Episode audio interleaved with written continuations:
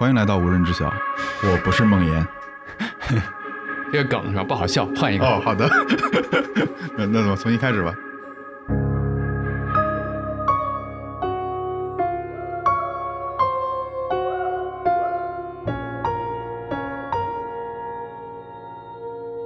大家好，我是少南。大家好，我是梦妍。对，今天我来到了夏日的北京，然后呢，坐在了梦妍的这个录音棚里面，然后呢，跟他要聊一期我也不知道要聊什么的东西。嗯，对，因为对少南之前给我发了一个提纲，然后包括我们来的时候，我们俩又瞎聊了一会儿。后来我说，可能这些聊的都不对，也许我们就走这屋里面看看能聊出些什么来，对吧？反正我觉得还挺有意思。对对对对，对吧？一边是七想一，一边是无人知晓。总之就是，如果今天跑题了，大家就跑题了，挺好了。对，是的，没准跑得太厉害，我们就不播了，对吧？我们俩聊得很开心，也可以了。我们还要做自我介绍吗？简单介绍一下呗。有一些无人知晓的听众可能不知道少南是谁。好好，我现在在做几个产品。嗯，对，，第一个就是 Flowmo，嗯浮墨笔记，嗯，是一个笔记工具嘛。然后第二个是在做由 Flowmo 衍生出来一个叫小报童的业务，它有点像一个付费的订阅专栏。然后除此之外呢，我可能每周还会写写产品沉思录，一个邮件组关于产品的。嗯对那你也给我的听众介绍一下，嗯，谁是好梦妍？对，好，对我叫梦岩，然后无人知晓的主播，现在是有志有行的创始人，我和我的伙伴一起在做一家公司，希望能够帮助大家进行长期投资，能够不因为理财而焦虑，大概是在解决这样的一个问题。好，那我们就我突然有一个问题，不好意思，我上来就喧宾夺主了啊，就抢走了你的这个指挥权。放松了。然后，因为我们俩刚才在外面喝茶聊天的时候，聊了聊互相的产品啊，类似的这些，我突然就有一个特别有意思的想法。我来说一下我眼中的小报童，或者说 Flowmo，它在解决什么问题，创造什么价值。你来说一下你眼中的有知有行在解决什么问题，在创造什么价值。好呀，我觉得这是一件特别有意思的事儿，是吧？嗯我我们俩虽然平时聊过一些，但是我为什么抛这个话题呢？是因为我觉得很多时候，其实我们在整个的社会的发展洪流中被裹挟着，我们在里面参与了一些贡献，去创造了一些东西。很有可能我们对那些我们正在做的事情有非常大的期望，或者说我们自己投入了特别多的感情在里面，但其实有的时候我们自己也没有看清究竟我们在做什么。所以我觉得今天也许这是个特别有意思的事儿，就是我们俩先从对方的角度去看一看我在做什么，你在做什么，看看跟自己的想象有没有特别大的差异啊？我觉得会挺有意思。谁先来？你先。我 行，那那我先来啊，我我先说 Flowmo 吧，不一定对啊。然后我觉得 Flowmo 其实是帮助我们大家进行知识管理的一个工具吧。我其实特别喜欢你之前的一个定义，就是思考其实是在脑子里面刮了一刀。我不知道为什么啊，我记得是某次我们俩聊天的时候你跟我说到的，我特别喜欢这个概念。为什么呢？就是可能我经常平时去写东西，包括有的时候给大家讲各种各样的事儿，然后大家就问我说，比如说是不是读书读很多就能够学到很多东西，或者说是不是有知有行的第一课看完了我就会投资了？慢慢的，其实下来我会发现不是，为什么不是？就是因为脑子里面没刮那一下，对吧？就是思考可能是刮了那一下，写作它带来的思考可能是刮了那一下，然后我给别人去讲可能是刮了那一下，或者说我看完了某篇文章，我把它摘到 Flowmo 里面，然后我通过这个过程可能刮了一下，等等等等。所以如果用一句话的总结，咱们再提高难度啊，争取一句话啊，嗯，Flowmo 其实是通过各种方式帮助我去进行知识管理，帮助我去沉淀知识的这样的一个工具和服务。这是 Flowmo 哈可以了，我觉得一个就行了，啊一个就行好否则变成硬广大集合也不啊，好。行行行，对好的，呃，我说这事儿你就别生气啊。嗯，没事儿没事对，那我是觉得有志有行是在投资方面给我做心理按摩的。嗯我先说我的行为吧，就是每个月我会打开有志有行，然后看一下今天热度是高估了还是低估了，嗯，温度是吧？温度计嗯嗯，对，然后呢无脑买。第二个就是长钱的那个服务，嗯然后长钱服务更简单了，对，只要每月一号打开，然后把嗯钱放进去，我结束了。然后剩下的每周干嘛呢？就是让梦妍帮我按摩一下，嗯，对，看看他的公众号文章，看看这些东西，嗯不要急，不急不学的做很多事情，因为，呃，我觉得这是一个很难的事情。就是在我认识梦妍之前吧，嗯其实总有一些对投资不太正常的预期、妄念，妄念，对，就是你会觉得说，哎，怎么才挣百分之十啊，对吧？嗯嗯怎么才挣这么点儿？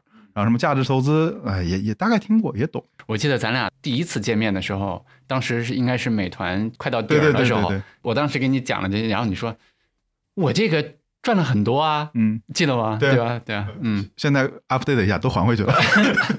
是，对，嗯但我所以我觉得就是我说句实话，我没有认真的去学里面的每一堂课，嗯因为这里有一个很大的前提，就是我相信这个人，然后呢，他讲的这些东西，他有一定的科学道理。嗯那我既然相信他了，我干嘛还自己花那么大劲儿去研究？因为我对投资上的预期变了。我以前预期说我要自己学好，然后自己去理财，自己做这些事儿。嗯现在是说我找到了一个我可以信任的人，我交给他来打理，对吧？只是说现在呢，他没法直接帮我去打理这个事情，那我就跟着他所有的 SOP 去做这个事情。然后呢，剩下的那个阶段里面，我也是人嘛，也会有情绪波动。所以呢，我为什么要看的东西？第一是证明他没跑路，他还在、嗯还在更新；第二个就是，呃，有一些市场行情的时候，嗯就是不要自己有冒进。嗯对我觉得这是有志有行对我一个很重要的帮助吧。嗯，那明白，从这个话题，我还想再展开一下。其嗯实我一直觉得有志有行是一个 service，是一个服务，嗯或者是一个体系。因为如果单说一个产品打开 APP 的话，我觉得这个太单点了。因为你在很多面能触达到我，比如说我可能在某些群里面，嗯，对吧？大家在讨论你的一个新的产品，对吧？有时候可能我会收到一条通知说你该去买进了，有时候呢我能看到梦妍写的一篇文章，有时候我在小宇宙里有刷到你的博客，嗯，我认为这都是在被你持续的影响。然后呢，把他们整个汇总起来，一句话就是在让我非常安心的去做这些投资上的事情，嗯对，而且是长期的价值投资。行，我觉得你说完了哈，那我们俩分别点评一下啊，就是其实我觉得还蛮好的。也许对比之下，我的那个待会儿看你给打分多少啊。如果是一百分的话，我觉得真的可以打九十五分。我觉得我们做的事儿就是这样的一件事儿，帮助大家看到自己在投资上或者说在这条路上的很多妄念，然后帮助大家去理解那些原来不太理解的东西，包括打消那些恐惧啊、贪婪的情绪，就陪着大家在这条路上一起去走。我觉得其实就是这么一件事儿。然后你刚才讲的那个事情，我觉得特别好。平时很多东西会限制住我们的思考。我们原来在开会的时候，包括我们一起在讨论有志有行的时候，其实也会有这样的问题。我给你举个特别简单的例子，比如说我们在最早开会的时候，我们看的数据就是看 App 的增长的情况，App 的比如说打开啊，然后它的留存情况啊，等等等等。因为我们现在，尤其是在最早的时候，其实我们没有交易嘛，所以也没有后面的那些数据。但是如果用刚才我们讲的那个角度上来说，你说它合理吗？我觉得很难说它合理，嗯因为如果说把整个的这个价值创造看成是一个整体的话，那可能公众号就我自己的公众号啊，在这个过程中其实起了挺大的作用，对吧？就是他每周的那篇文章，让很多朋友他的心没那么焦虑。就是如果把整个的我们创造的这个让大家因为投资理财不焦虑的这件事情来区分的话，可能它起到了很大作用，但是它甚至没有排在我们日常的大家讨论的或者说看的数据的范畴里面。我其实想借这个小的 case 是回应一下你刚才说的那句话，就是我们整个的，包括你说的有志有行的 app，包括我的公众号，包括播客等等等等的这些东西，它在一起其实是帮助我们完成和用户的一种交互，或者说我们交付整个的我们创造的这些价值，他们体验到的那些东西。但是有的时候就是思维上的一些限制，比如说我们的 app，或者说割裂下来，就是我们的内容部门应该怎么做，运营部门应该怎么做，产品部门应该怎么做，就是类似的这些限制，其实有的时候会限制到组织，或者说我们每个伙伴里面，对吧？让我们在工作的时候，其实忘了最终最重要的那个核心价值应该是什么。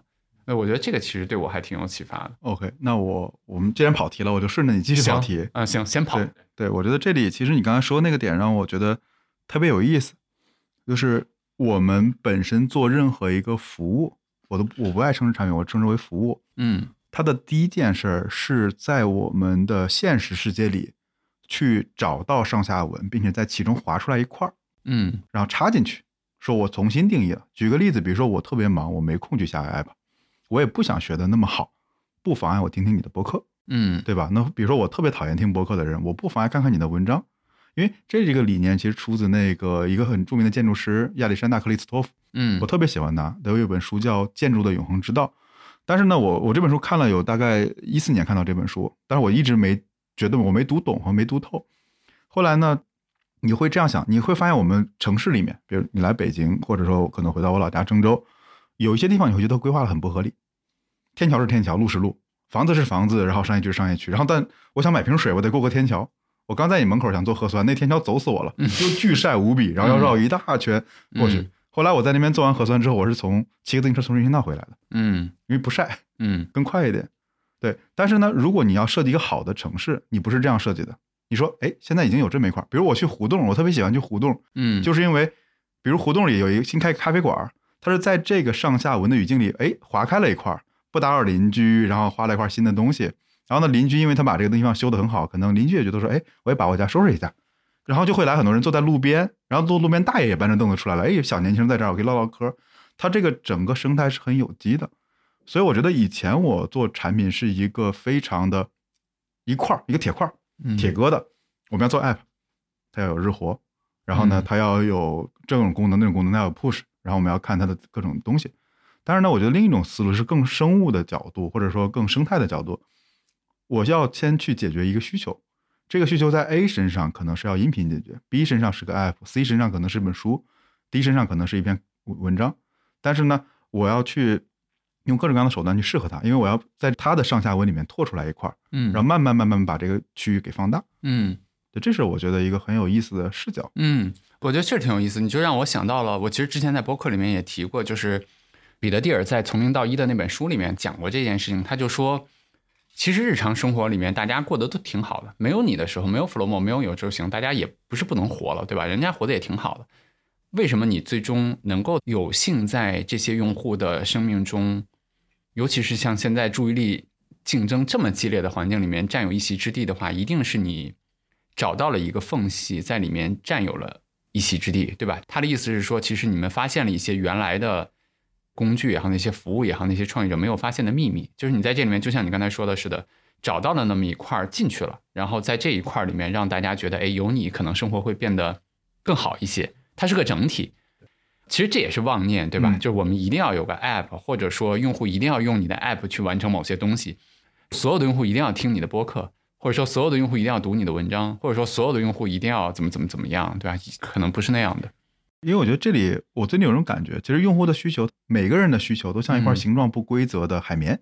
你先脑子里想象一下，比如可能你的是三角形的，我的是圆形的，就我们有一点交集。比比如产品经理老讲说去提取最大公约数嘛，提取共性。我们说哎，你的需求是什么？嗯其实我们做什么 persona、用户画像这些东西，都是说想把这种海绵的需求给抽象出来，嗯抽象成一个小固体。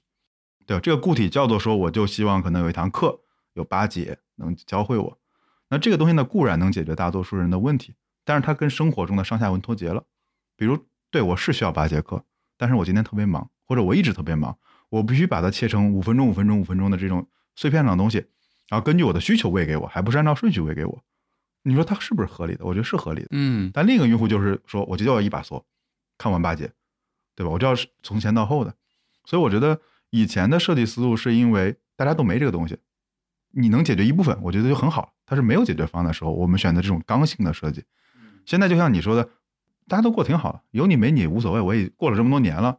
那你进来，你就要去更更加嵌入他的生活，而这个嵌入里面就会意味着说，我们从做刚性的产品变成了做柔性的服务。嗯比如我觉得刚才你讲那个例子特别好，海底捞规定那些服务员到底是该送只熊，嗯，还是送只狗，还是给他做美甲，还是干嘛？应该其实他没有 SOP。所以我觉得这是一个很有意思的视角，因为嗯服务本身我认为是柔性的，嗯，柔性的。对，产品是刚性的。哎，但是我就很好奇，我有一个问题问你，在资源受限的情况下，你比如说有宙行，它可能我们有三十多个人，对吧？你们现在只有两个人啊，多了多了，还还要再加上五个兼职，啊。Anyway，我的意思是，我们的资源总是受限的。然后，如果你要想在这种，因为产品其实有一个好处，就是它可以规模化的去服务很多人的，或者说我们把局限一下，定义为刚才说的那种刚性的那种产品，对吧？它可以规模化的去服务很多用户的某一类需求。但是如果柔性的服务，像你刚才说的那样，我们要去差别化的，或者说在很多领域里面都想去服务这些用户的话，那你怎么去做取舍，或者说怎么去做这些优先级的排序呢？我觉得这里有一个灰度的思考，嗯就是首先我先定义一下，我先定义一下那个产品，就比如说我们就是以一个 app 或者以 Flomo 笔记工具为准，它为什么说是产品？就是它非常的，你不用我做任何介绍，我也不用提供任何服务，它自己就你可以自己完成一些解决一些需求。嗯，比如刚才莫言说在脑子里刮一道，对吧？它是可以满足这个需求的。然后呢，我们再定一下运营。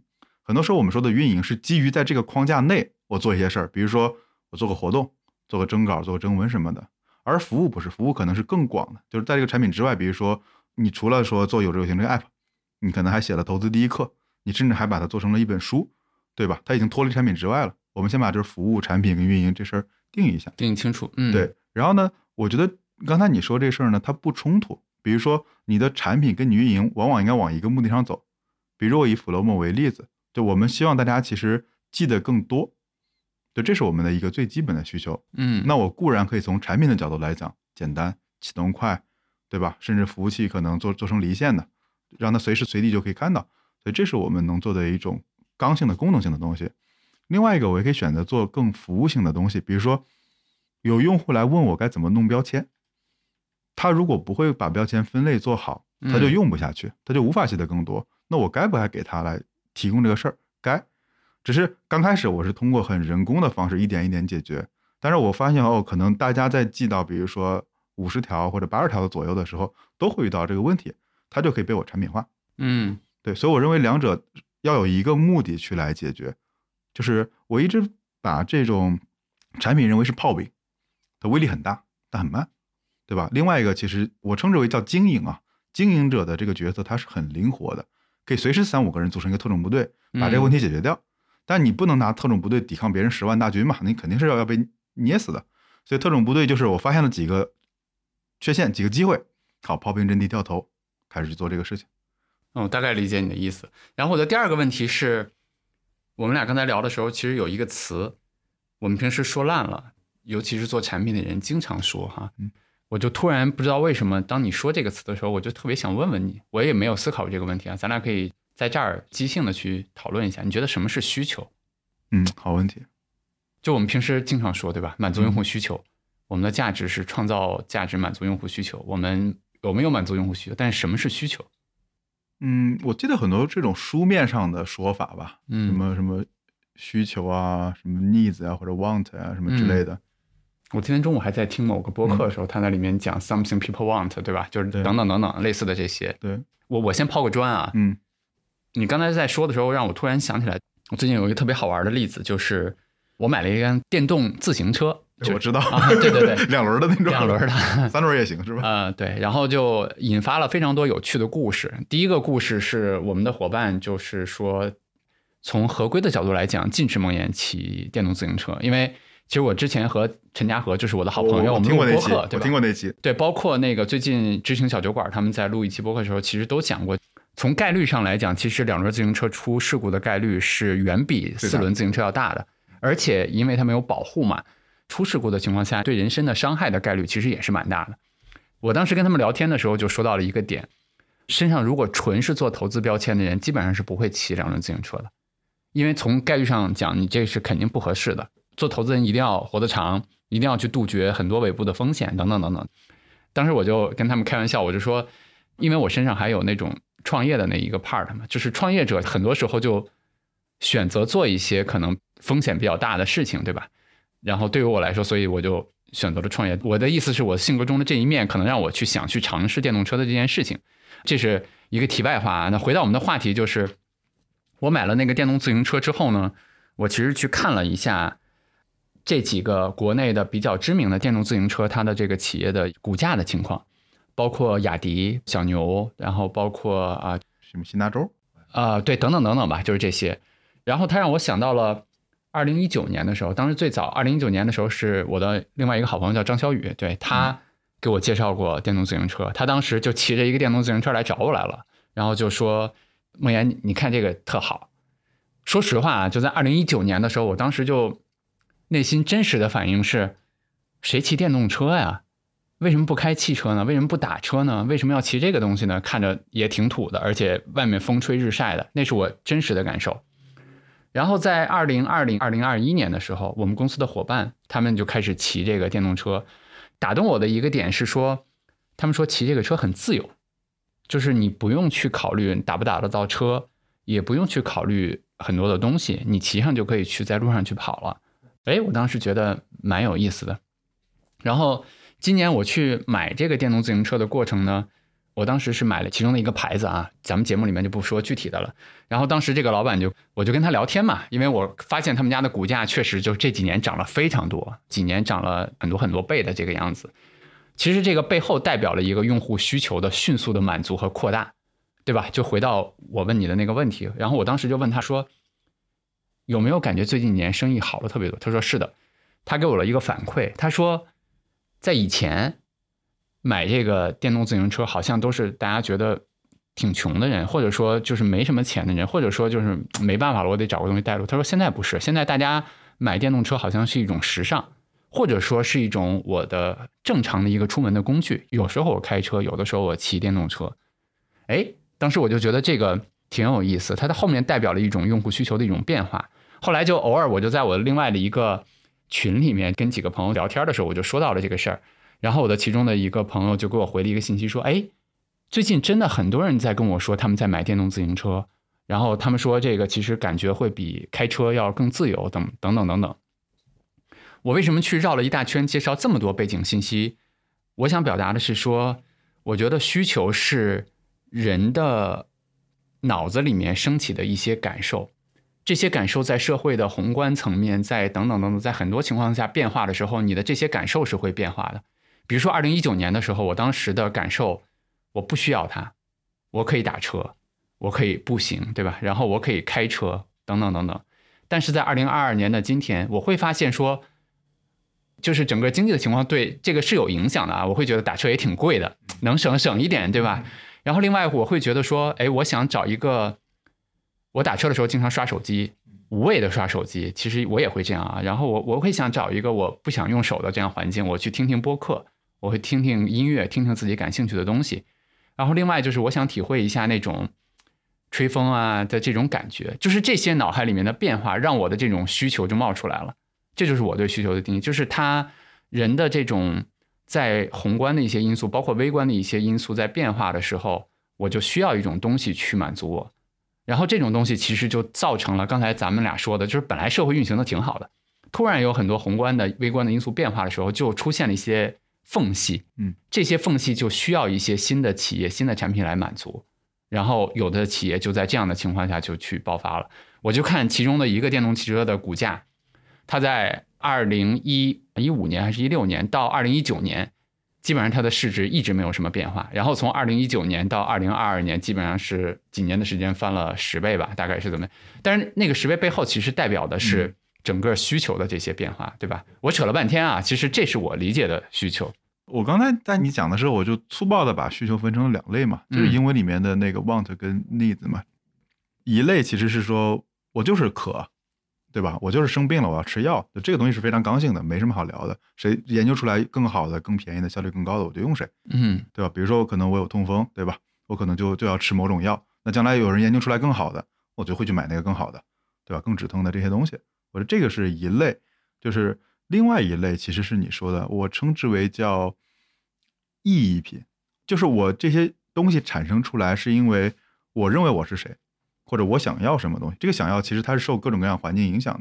比如你刚才骑电动车，我很早在上海也是买电动车，特别开心，因为上海那时候停车不好停，对吧？我可以钻各种小巷，然后我可以钻到那种就是老洋房周围溜达溜达，你汽车都开不进去，对吧？当然你说它有下雨有什么有副作用，但是我因为有这些需求，摔过吗？啊，摔过吗？那倒没有。哦，是吗？我我刚骑了两天就摔了一跤，你知道吗？哦，好吧，对这个我可能骑的经验比较多，对，送货也挺快的啊，懂了。嗯，对，所以我觉得这里，第一，我觉得我们就先不讨论那些刚性的东西了，嗯，因为我们俩做的其实都不算是刚性的水呀、药呀，嗯，对吧？可能说某种刚性的出行工具都不是，嗯，我们做的都是在说温饱之上的一些需求，有点类似于自我实现了。然后我这两年越发有一种感觉，大家消费一些东西，像早些年的时候，我们都很强调功能性。我记得特别清楚的就是大学的时候，男生爱买清扬。洗发的那个洗发的，因为是我忘了是什么，反正就是类似于就是男人你就该用这个，对吧？然后呢，当然再再低一点的好像是飘柔吧，再高我就不知道是啥了。嗯，男生反正宿舍里都是清扬，对，然后还有点去屑吧，大概这种就是很功能性的东西。然后，但是这些年其实我在看我家啊，我老婆买的那个，我都不知道是啥了。嗯，对，反正他就跟我说啊，这个是纯植物的，什么特别环保，对吧？或者说这个是什么，都不是功效，它是有某种意义在里面。因为他说就是本身化学品很多，对对身体也不好，尽量买这种纯植物酿造的什么巴拉巴拉之类的。嗯对，然后我就会觉得，不光是消费品变成这个样子，嗯甚至我们很多互联网产品都变成了这种消费品。嗯对，然后你看在线下的很多店里面，他会讲一种叫成图率嘛，对吧？这玩意儿能不能拍出来炫耀一下？为啥呢？嗯就是因为我能让别人看到我是谁，嗯，我是什么样的人。嗯，所以我觉得今天不能仅仅做一个产品就满足它的一个功能性的东西，那基本上都被满足了，对吧？当然，我们也不是说有很强的研发能力啊，这种科技能力去把它翻成一百倍以上，对吧？如果没有这个能力，那更多我们是赋予它很多新的意义。嗯我忘了之前我在播客里有没有讲过啊？但我最近在看了一本书，我觉得特别有意思，就是当年你看过《蓝海战略》吧？看过，嗯，那本书同期有一本书叫《文化战略文化》，文化战略啊没看过，差不多同期的。嗯但为什么那会儿我们都看过《蓝海战略》？是因为那会儿面临科技大爆发，嗯科技大爆发里面全是十倍以上的这种迭代。你想那会儿的手机的运算性能、体积，包括互联网的速度，都是 n 倍、n 倍、n 倍 n 倍往上翻的。嗯但你 n 倍翻的时候，你只需要说我就是硬核、硬科技把它给干干掉就行了。但是文化战略聚焦是什么？比如啤酒，A 啤酒不可能比 B 啤酒好喝十倍，对吧？昨天晚上其实我我喝了点酒，喝了痛风还喝酒，就是开心吧，就是嗯就是来溜达了，我就喝，因为即兴嘛还好，就是不是那种长期的，所以我喝了一杯龙井小麦。就我还挺喜欢这个味道的，嗯就是因为我在杭州嘛，对吧？嗯天天去龙井上溜达，一看，哎，有龙井小麦，我喝一口，发现确实有点茶味在里面。但你说它真的比某种精酿好喝一百倍吗？未必吧。但是呢，你看，我就有一种意义，就是说，嗯作为一个在杭州生活的人，嗯我觉得想喝点这种跟茶有关的东西，挺新鲜，挺好奇，然后也能满足某种，比如说，那我都喝这种精酿的或者这种新的口味，我就不去喝那种就是传统的那种啤酒，对吧？所以我觉得这是可能今天的一个变化，就是用户的需求，它不仅仅是满足功能性的，而是满足某种心理上的要求。嗯。对，所以这是我觉得一个很大的变化。我赞同啊，然后我觉得这个点还挺好的。虽然说我们俩现在聊的这个很有可能非常偏颇，但是我还是想做个小的总结，我觉得挺有意思的。第一个层面的需求是那些没有那么大变化的功能性的需求，对吧？比如说吃啊，就是渴了要喝水啊，等等等等这些。然后还有一种是在整个社会的变化过程中涌现出来的一些新的东西，比如说我原来 A 和 B 之间在移动的时候考虑的是开车、步行，嗯，或者说是打车。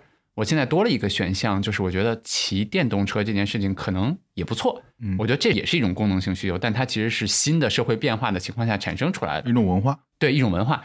然后第三种其实是我在这个过程中还要寻找意义，比如说我即使是骑电动车的话，我可能我们这里面还是不说品牌啊，但是显然有的品牌其实是打的是这一层，就是我骑这个车彰显了我是一个什么样的人，对吧？包括我记得我去年研究过一个美国的矿泉水的品牌，然后那个矿泉水其实你看它满足的是最基本的功能性的需求。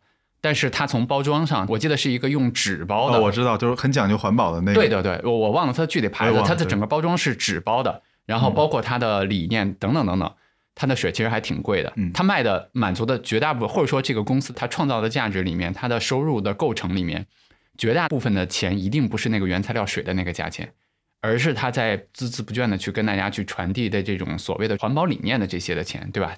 我喝这个水代表了我是一个可能珍惜环境或者说愿意保护环境这样的人，对吧？现在也有很多很多这样的品牌，我觉得其实是这几种的需求，尤其是就像刚才我们说的，我觉得整个的人类的需求被极大的满足了。就前两天还和一个朋友聊天，我说我们现在的每个人过得肯定比过去的都不说太早了，不说唐朝了，就是可能比这个过去几百年的那些国王啊什么的，其实过得都要好了。从财富的绝对值上来讲，我觉得我们的生活应该过得比他们好多了，对吧？我们功能性的需求其实很多已经满足了。嗯，那现在更多的其实是后两种，就是一种是一些新的需求涌现出来，其实更多的意义上是很多我们在追求自我实现，或者说在追求在彰显自己是什么样的一个人，在这个过程中有不同的产品服务出来了。嗯，但这里我觉得可能稍微再引申一下，可能就从产品的话题里面就又跳走了。嗯，我们这个从技术上说，这个深度优先搜搜索，对，就是沿着一个下去了。我们最早的那个问题已经不记得了。我觉得，嗯你来，你来，或者我觉得这样的就是你你可以理解为这个博客是一个公路片，好的，对吧？就是我们说到哪儿就到哪儿，对吧？对你就跟着我们继续往前就好。嗯然后你看，你后面书架有一本书叫《毫无意义的工作》，嗯这本书我觉得，因为也是我最近在思考的，就是为什么我们现在要去买意义。我可能在其他的节目里面也讲过，但是这是让我重新去思考，鱼在水里面，就它不知道自己在水里面，对吧？鱼必须生活在水里，但它自己往往感知不到它在水里，因为太熟悉了，就像我们要呼吸是一样的。那这里面，比如说我们默认去寻觅意义，就这里的一个点，就是因为今天跟上一代不一样。比如上一代人是怎么说？我是个工人，我是个农民，我是个老师，我是个战士，就我们会这样来描述。我会拿这种再往上，其实很多代都是什么，对吧？你想那个英文里面，对吧？锤就姓锤子的，对吧？嗯 姓姓姓姓什么东西的？但是呢，为什么今天我们要变成这个样子？就是因为我们的对于身份的定义变了，因为我们对于工作中能看到自己意义的事儿其实是变少了。我最近反复在想这个事情，就是你在公司里面很容易变成一个链条、一个螺丝钉，你坏了就把你换掉，所以你在那儿得不到任何的成就感。那这里面就意味着说，那我在哪儿得到成就呢？因为我的大多数生命又陷入到工作中了，我只能抽出来那口气，叫做 喘口气，买点 something，嗯以此来证明我是谁。嗯所以你看，其实我们现在在看很多人，就是说，哦，他背个包，他开个车，他用个什么东西，对吧？然后呢，不停的在拿这种符号贴在自己身上，而这个符号是消费来的。但这是里面，我觉得很快就会再引发另外一种痛苦，这个痛苦叫做说，你发现它很空虚，就是你买再多这种东西打在身上之后，而且我这两年没看过数据啊，但我以我记得在哪看过一些报道，就是传统奢侈品的销量在下滑，对吧？以前我们都会觉得说总要买个包吧，我记得当时在上海经常会遇到那种可能收入不高，对，但是一定要买个包，买个 LV 还是买个什么样的包上班的那种小姐姐，我我不批判这种行为，我觉得每个人都有选择的自由，但至少我觉得说他一直很想要这个东西，他认为我有了这个东西，我就能因此过上什么样的生活。但后来你看这些年，可能这个故事破裂了，嗯你发现你买了包，你该挤地铁还是挤地铁，然后别人该怎么看你还是怎么看你，并没有因此发生很大的变化。嗯所以我觉得整个通过消费来获得意义，开始变得不够那么强烈了。对，但是呢，这里面你又会发现说消费品也在变，我不能说它是好还是坏，但是它在变。因为以前我们对于消费品是我买到就结束了，对吧？我买个东西就结束了，我跟它没有再有任何的连接了，让别人一看哇这玩意儿很贵，对吧？这玩意儿很新，都是这样的。但现在你看很多消费品，它就是变成了说，它形成了一种社群，一种组织，一种某种意义上说是某种宗教。嗯，然后呢，你在其中就不会有这种感觉了，你会觉得说，哎，我跟这帮人待在一起特好，就像你刚才说的那种，就是你特别喜欢那个冲浪板上那家公司，Patagonia，对你，你觉得就大家在一起会做很多很好玩的事情，比如会买卖二手衣服，对吧？然后可能会去一起做攀岩，然后呢，可能一起去交流这些东西，它慢慢就形成了一种文化。嗯而有了这个文化之后，你会觉得它这个意义是沉甸甸的、真实的，并且你可以为这种文化去创造一些新的东西。嗯你很容易的就去为这种文化去创造。而这传统的消费不行，消费是单向的，就是我买走结束了，咱俩再见。而现在你看很多东西就是它是有这种社群性在里面的，就是你可以再往里共建。而我认为人本身去实现自己的意义，就来自于创造。创造，对，嗯，只有创造的意义是更真实的。对你刚才讲的那个，一下子让我想到了摩根·侯塞尔，就摩根·侯塞尔，很好的一个写作者。然后我在写《投资第一课》的时候还讲过他的故事。然后他现在也有自己的基金。他当时讲过一个故事，就是说，他说他在做门童的时候帮很多人泊车，那些人都特别开心的来，然后把那个车停在那儿，然后就扬长而去，怎么怎么样。他说我看到那一幕的时候，我心里面就想明白了一个问题，说吸引我全部目光的是那辆车。不是那个人。他就说，其实我们在这个消费主义世界里面的时候，我们每个人都想用自己 own 的那个东西来代表自己。就像你刚才说的，买了个包，买了个什么车，骑了个什么车，希望别人看到这些的眼光的时候怎么怎么样。但他说，我在那一刻就明白了，我作为一个旁观者，真正吸引我目光的就是那辆车，我根本记不住谁开过来，那个人长得什么样，他怎么怎么样，等等等等，对吧？我觉得这个其实是。刚才你说的时候，让我一下想到了。然后另外让我一下想到的就是，我觉得确实蛮有意思的。就现在有很多英文叫 cult brand 嘛，就是叫什么邪教品牌或者说 宗教品牌，对吧？是是，像呃，就是美国有很多像 Patagonia、像 Allbirds 啊、像 Lululemon 啊，对，然后包括某种程度上，其实星巴克也算，对吧？然后苹果其实也算，就是他们把整个的产品、服务和社群其实结合在了一起，对吧？我觉得这个其实也是挺有意思的，好像中国之前还比较少，但是现在慢慢的也也会有挺多的了。我想起来前一段我结识了一个我认为是老朋友，但实际上其实可能我们真的就没见过面的人。嗯，你你玩过《魔兽争霸三》吗？玩过，《魔兽争霸三》当年没中文版，要打汉化包。你记得那个汉化包的作者叫啥吗？有一个叫剑心补丁，就浪客剑心的那个剑心，剑心哇三补丁。我、嗯我觉得很多人应该是用这个补丁包，嗯我特别喜欢，因为它做的很精致，就是剑心。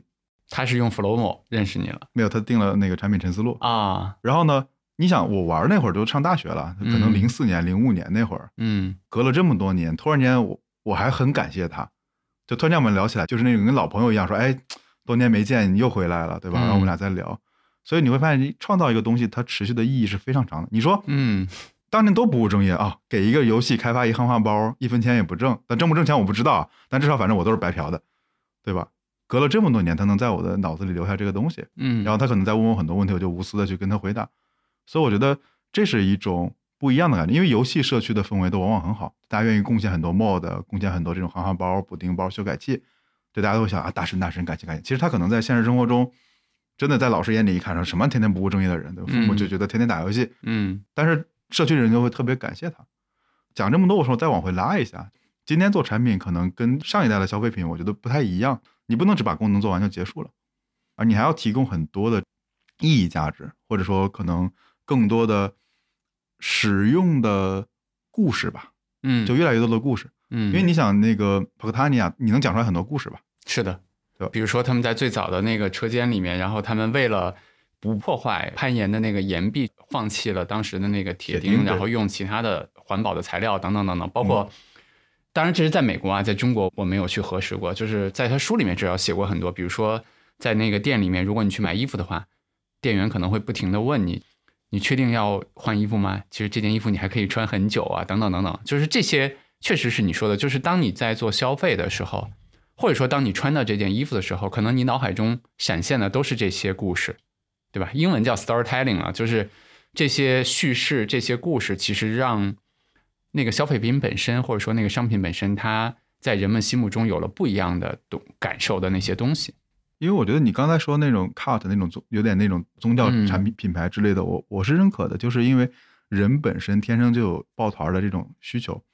你想，如果我在公司里面是一台机器或者是一个螺丝钉，我天然是对那个组织是没有什么感情的，对吧？那如果现在我如果我因为消费的某一些东西，比如那个毛老师，对吧？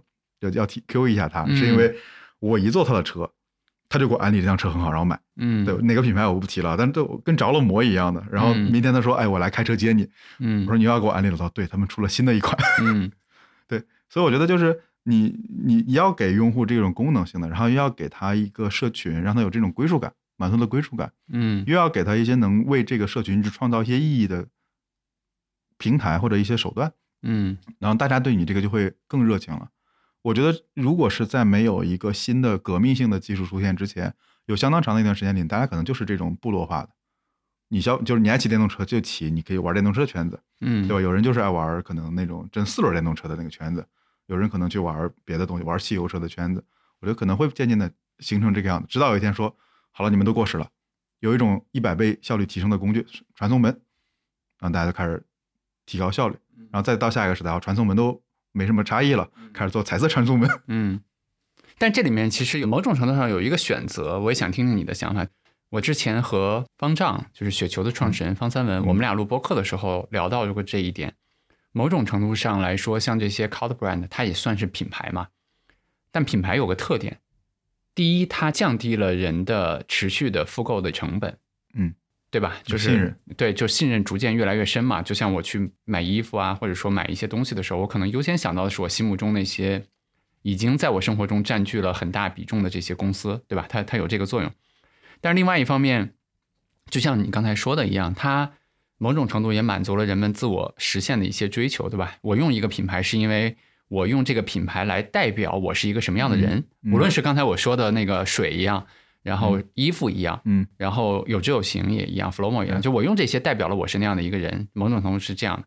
但是它也带来了这个故事的另一面，另一面就是某种程度上决定它是小众的，嗯。对吧？你说的社群也好，你说的呃，它代表了人们追求的某一方面也好，它注定可能跟公司的另一个特征，我们平时谈到公司、谈到这些的时候会说的一个词叫规模化，它某种程度是相有点相冲突的，，对，对吧？那在这个过程中，你怎么去看待这个事？嗯，我这跟时代有很大的关系。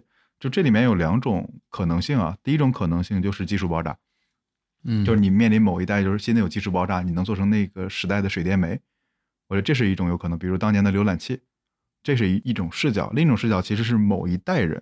但我觉得现在不乐观啊，比如说可乐，可口可乐为什么能从可能一个单独的，它也是个小品牌嘛，现在变成了某种很特殊的全球化的某种品类，那也是跟可能二战那个时代是有很大的关系的，跟跟整个美国的发展是有关系的。所以我觉得这里面就都有这两种可能。但如果对于今天来讲，我觉得其实你选择的这条路，可能它就是一个小众的或者漫长的东西，因为技术爆炸暂时也看不到嘛。对，我不认为现在有 Web 三有很快能使用的东西，或者元宇宙之类能快速的去像移动互联网一样。然后你说人口来讲的话，就是八零后是最大的一一波韭菜嘛，嗯，对吧？你再往后可能人口稀少，它也很难形成这种很大的这种代际上的变化。但这可能我的眼光有限啊，嗯所以呢，再回来呢，就是既然你选择走这条类似于要走社群的一个 branding，那它就是要特别的，因为特别才能生存下去嘛。嗯对，然后这里就特别好玩，我就会发现很多人的对你好，都是为了把你的特点给磨掉。怎么讲？呃，我觉得这里就有很多反过来想的一个问题，比如说大家都会觉得 Flomo 太简单，对吧？就说哎呀，你要再多个这样的功能该多好呀。嗯对吧？你比如说，你要能去做个脑图该多好，对吧？哎，你要能再上传一段音频多好，你再上传一个视频多好，就他是对你好，否则他不会给你这些建议的。但这些好都是为了把你的特点给磨掉，所以我觉得这是一个有点冲突的嗯地方。而且就是你越想大众化的话，你的特点其实就会被越磨平。但是你这个过程中，你们怎么去做取舍呢？因为作为公司也好，因为公司其实它有自己的目标嘛，就追求利润的机器嘛，嗯对吧？我们其实可以这么去说。然后作为一个公司，它给股东创造利润啊，包括去满足用户需求，这个本来是无可厚非的东西。既然是想创造更多的利润，从给大家提供价值来讲，我觉得服务更多的人也是他的职责所在。嗯，那在这个角度来讲，怎么去平衡你们平时的决策？比如说做这事儿，它就是能够让更多人用得更好，和一个保持它的锐利度和守住自己不该做的事情。我觉得它没有清晰的界限，对不对？嗯、对，但我我是这样来看的啊，就是首先你以为大多数人能用的这个东西，未必大多数人真的需要。嗯对吧？因为小部分人的痛，它是真痛，大多数人可能随口说说的那种痛不是真痛，嗯因为他自己现在已经过得很好了。你让他替换，就是宇军老师讲那个公式嘛，新体验减旧体验减，替换成本嘛，这特别简单，就是你只是把他现有的东西优化了一点点，其实没用的。对我觉得不要这么自恋，就认为自己是救世主。然后另一点就是因为其实同路人这个概念是你告诉我的，嗯只是我在 Flomo 把它称之为共建者，偶尔我也会说错，还是会叫成同路人。嗯我觉得这概念特别好，就是那我就是股东。嗯，对不起，我们公司就两个股东，嗯对，然后我们的行为是一致的，我们接受，我们要一定要增长，这是不可否认的。但是我可以控制那个斜率，我不至于说把斜率像那种独角兽一样，对吧？几年之内翻十倍，我会控制这个斜率就好了。所以这里面又回到一句古文，但我未必理解的对，就是大学里面那句话。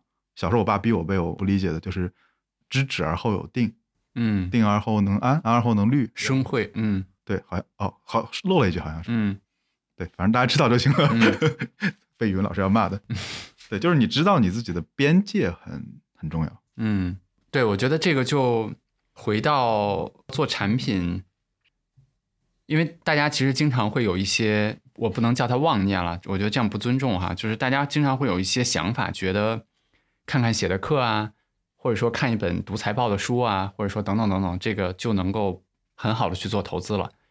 我原来有一个朋友，然后他把那个就是唐朝老师的那个手把手教你读财报那本书，我也买了那个，你也买过是吧？对对对，看了一遍，他就说，我应该可以选到很好的公司了。我也曾这样这样想过，你也曾经这样想过对吧？但是其实你看，我觉得那些公式是简单的。就咱们先不说有多少人能看完那本书啊，即使你看完那本书，你理解了资产负债表，理解了利润表，理解了等等这些东西，你理解了 ROE，理解了 PE，理解了 PB，你这些都没有问题。但关键难的是什么呢？是比如说有志有行现在没有利润，没有收入，甚至它未来能不能够有收入，能不能够有利润？你怎么去 PE、ROE 也好，去带这个公式？这个需要的东西远远不是这些书能够带给你的，其实是那些你的商业知识，对吧？你对人的洞察，你对整个社会代际，就像我刚才举的电动车的那个例子一样，你能不能够判断出来整个社会会产生这样的一种在人脑子里面的非常大的需求的变化？那 Flomo 也是一样，Flomo 现在是盈利的，对吧？少男可以很自豪的说他们是盈利的。那你怎么去判断它未来的空间在哪里，有多大？是一个什么样的斜率去上涨？这些东西依靠的都不是那些公式，对，而是我对整个未来有多少人需要做知识管理，或者说少男和 Light 两个人，这两个创始人，他们会用什么样的东西去打造这家公司？他们会有哪些变化？他们自己会有哪些变化？我觉得这个事儿特别难。我为什么讲这个例子？是我会越来越发现很多创造性的东西都如此之难。比如说做产品。对吧？就是大家生活的已经挺好的了，你非要在里面插上一脚，对，然后非要去创造出来一个东西，去占有人家本来已经过得不错的生活的一部分，然后你对这个世界要表达什么？包括你怎么去控制刚才我们说的那个增长的斜率也好，你怎么去守住你自己的那个已有的边界也好，我觉得这些是对做产品的人，或者说你说的做服务的人，其实特别重要的一个东西。对，我觉得做产品最重要的不是做什么。是不做什么，是跟战略是一样的嘛？嗯，战略的核心是那个“略”字嘛？嗯，就你不做啥，才能决定说你的战略是什么？嗯，所以这是一个很好玩。我记得当时，我当时想做笔记啊，那真是一厢情愿，我也没想那么多，因为毕竟就我的内核是感性的嘛。Light 说了一段话，我觉得特别有道理，嗯，非常理性的分析，就是第一，这么多年就记笔记这需求自古有之，不可能消失，它不可能说就无非今天不在手这样记，可能在别的地方记嘛，就这个需求不会消失。好，你在未来十年不用担心。第二个就是笔记到现在为止没有所谓的一家独大，尤其是 to C 的里面就没有垄断，就总有一些奇奇怪怪的小需求，有人要这个，有人要那个。好，那你就饿不死，总有一小撮人。然后呢，那这小撮人肯定不能让你过得衣食无忧，对吧？发大财，那你就控制成本，对吧？你像我们就一直为什么不扩张，都是基于这几个角度来想的。所以你说未来这个市场发展到多大，我不知道。嗯，我能做的就是。我知道它短期内不会萎缩而死，嗯，所以我剩下的事儿就是把我认为能做到的价值提供出来，就结束了。那我问你几个扎心的问题，你问，嗯，对我们很熟嘛，嗯，也不是扎心的问题了，就我觉得挺有意思的问题。比如说，因为我们我觉得很难避免，就是我们每个人其实还是生活在一个被很多世俗的评价定义的环境嘛。我觉得这是所有的地方都是这样的。比如说创业者聚会，对吧？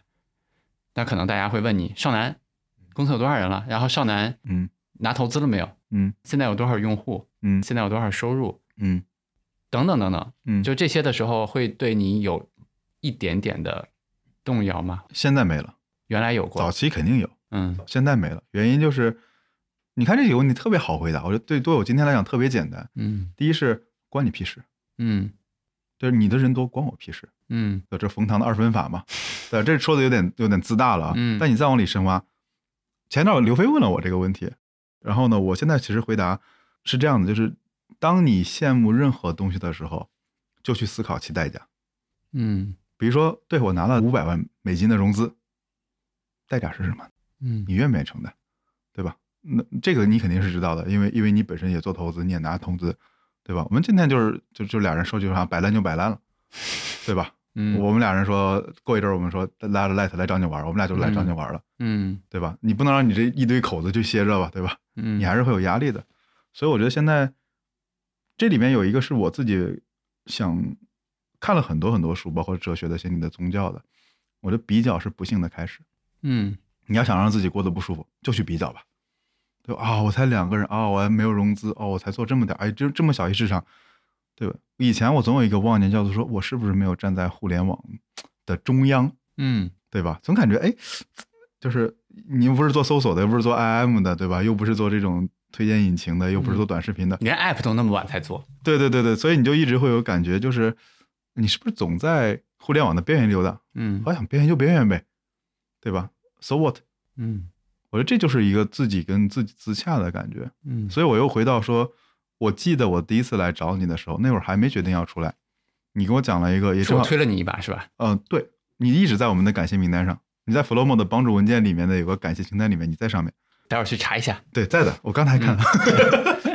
对，嗯但我为什么说，我觉得你给我提了一个概念，正好我可以听你再讲讲，嗯，就是本来是这期的主题，我就说嗯每个人都要经历一段奥德赛之旅，哎，我们都快说完了，结果发现主题还没到呢，是吧？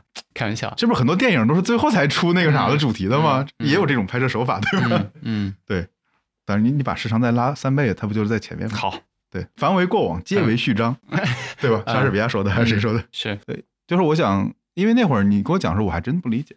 那应该是真的挺早的，二零二零二零，年的冬天，嗯二零二零年的冬天，我们那会儿做了一点点，但是没决定要不要全身心的投入去。嗯对我想，我突然想问你一个问题，就是嗯你在意识到自己经历这段奥德赛之旅，嗯你意识到之后和意识到之前有哪些差异，以及怎么情况下意识到的？嗯，（括弧再跟大家解释一下什么叫奥德赛之旅）。对我正想让你讲一讲什么是奥德赛之旅，对吧？就先给大家一个背景信息嘛。对，我要甩锅甩给你，因为是你给我讲的。呃，不不，我我想听从你的角度来讲这件事。对嗯，我觉得应该是它出自于那个坎贝尔的那个《千面英雄》，嗯。对吧？嗯。就大意是指说一个人反正本来过着衣食无忧的生活，然后呢，某一天反正发生了什么事情，他想去要，嗯，然后出门呢就被人一就是各种磨难嘛，最后就被嗯一脚踹到一个谷底，然后在谷底的挣扎爬出来，嗯。然后呢去达到了某些想要的东西，然后回归于一种平静。嗯。但是呢，你看出发点跟终局其实都是什么王子跟公主从此过上了幸福的生活，嗯都是这样的。但我觉得其实是不一样的，因为这里有几种可能。首先，我不知道这个讲的对不对啊，反正大概是这么个意思，嗯就是我觉得挺好的。嗯对但这个意思里面，我会发现说，村上春树说过嘛，就是嗯当你穿越了暴风雨，你就不再是原来那个人。嗯，就很喜欢这句话。对我也非常喜欢，是因为当时我的痛苦是来自于说，三十多岁了，嗯总想自己去干点什么事儿，嗯但又很害怕。这个害怕来自于世俗对我的约束，就是你要放弃固定的工资，塔勒布说嘛，对吧？工资是有毒的。然后呢，你要去创造一个新的东西。然后我的商业意识又特别差，我又不确定能不能养活我自己，嗯，我还有家室，我要尽一个丈夫的责任，我要挣钱，我会很多这样的束缚。另一方面，我又特别想挣脱，我要想去创造一块东西，build 一个东西，对，所以我觉得很挣扎。然后呢，就出门了，然后被你推出去了。然后后，悔了吗？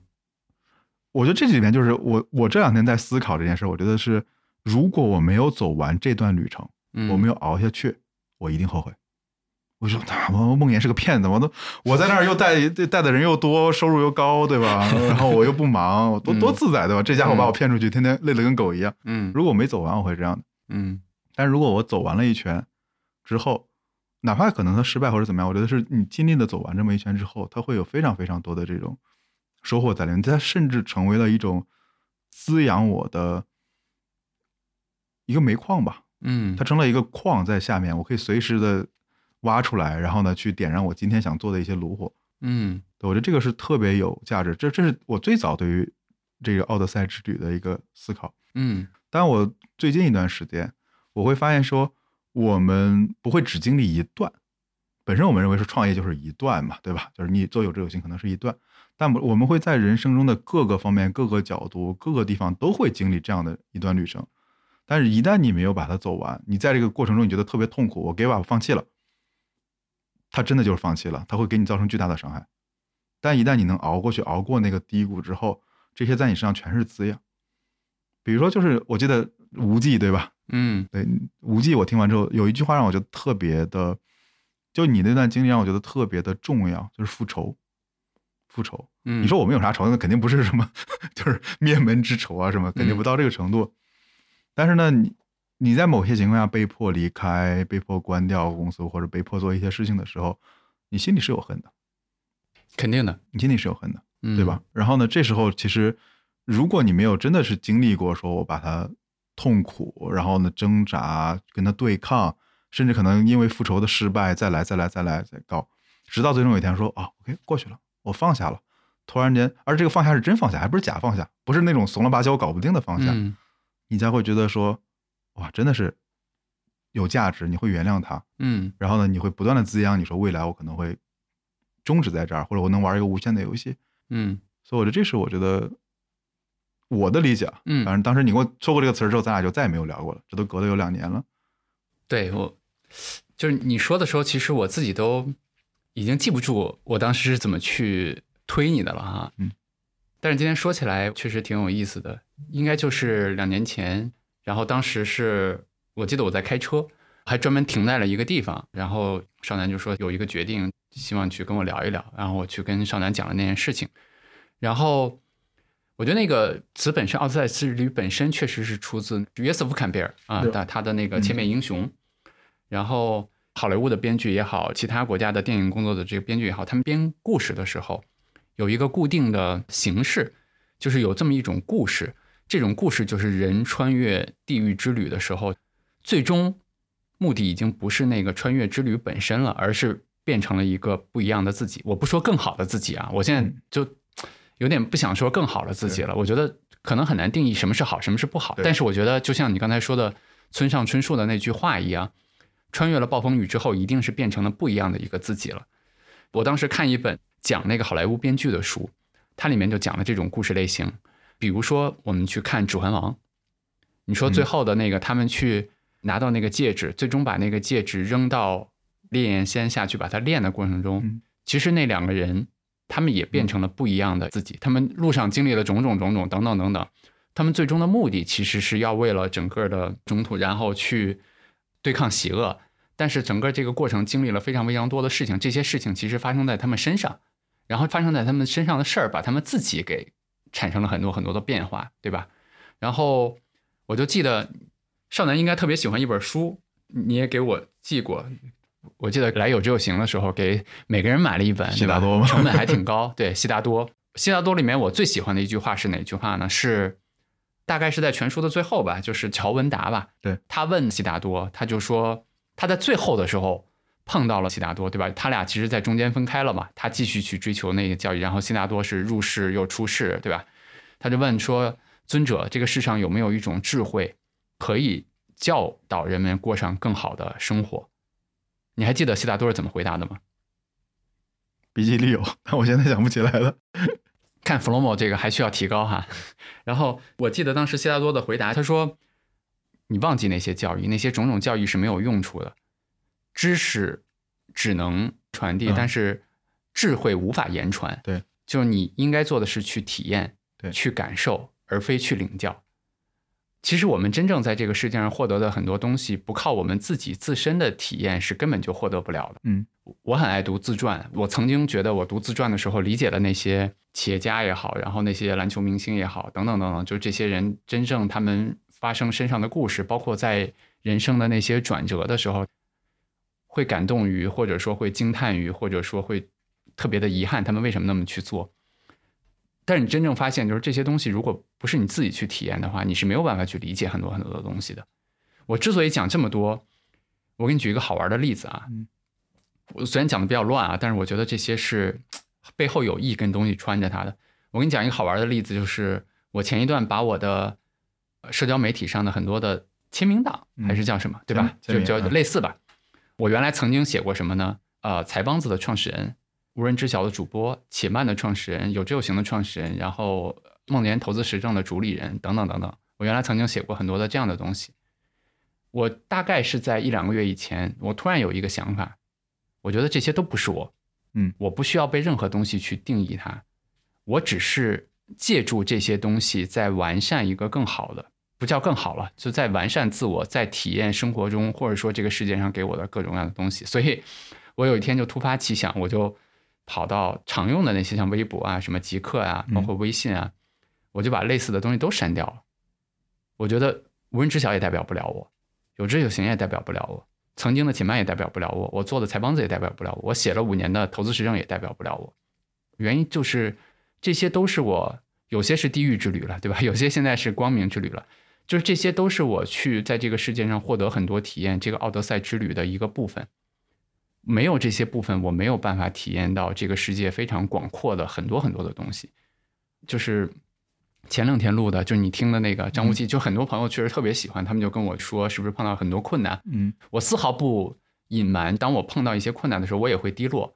那肯定。但其实我会很快的过来。我那天其实，在公司的群里面，大家去调侃的时候，我就说了一句话，大家就说梦岩的心大跟冥想有关，我就说其实心大跟冥想关系不大，冥想更像一个锻炼，对吧？它它从科学上能够肯定有一些作用，但其实我当时说了一句话，我说心大是被痛苦和委屈撑大的，嗯，这是某种程度上的解释。我觉得我们给了我们经历的事情很多评价和定义，有很多想要的生活。